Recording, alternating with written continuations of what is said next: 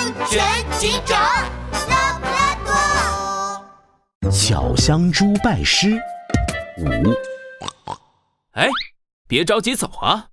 拉布拉多警长向前一步，笑着拦住了小香猪的去路。小香猪，既然你已经醒了，那现在我们来谈一谈你入室盗窃药品的事情吧。入入室偷盗药品？我我我我我没有，拉布拉多警长，我我我，你可不能冤枉一只生病的小猪猪呀！哼，真的是冤枉吗？拉布拉多警长微微一笑，不急不缓地说了起来：“小香猪，你昏倒后手里的袋子里掉出了一堆药，连你的口袋里都塞满了药，我觉得很奇怪。”就留在现场查探了一会儿，你猜我发现了什么？发呃发现了什么？我发现在你晕倒的地方附近有个森林大药房，而且啊，这个森林大药房外的窗户下面还有几个小木箱，你说奇怪不奇怪？这这……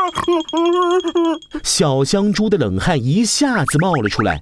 两只小猪腿抖呀抖，杜宾警员疑惑地摸了摸后脑勺，是挺奇怪的。还有哟，窗户下面怎么会有小木箱呢？拉布拉多警长微微一笑，继续往下说。于是我打电话给森林大药房的老板，让人打开门一看，结果竟然发现药店失窃了，里面丢了好多治疗流感的药品，丢，丢了很多药。听到这里，杜宾警员也反应过来，他惊讶地看了看小香猪，又看了看拉布拉多警长。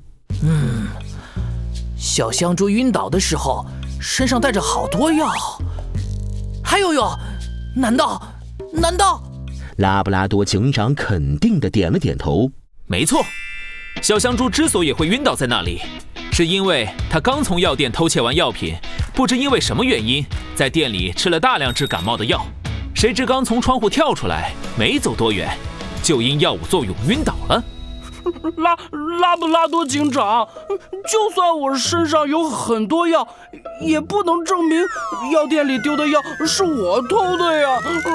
小香猪委屈地叫了起来：“说的没错，可是你跑得太匆忙了。”在药店靠窗的那面墙上留下了鞋印，药店墙上的那组鞋印的样子和你脚上穿着的鞋子一模一样。哎呦呦，小香猪，你还有什么想说的吗？我我，哎呦，我头好晕，我要晕倒了。哎呦呦，医生，小香猪晕倒了。是不是要打两针才能好呀？小香猪听到要打针，一咕噜又爬了起来。我我又醒了。哎，小香猪，你涉嫌入室盗窃，跟我们回警局走一趟吧。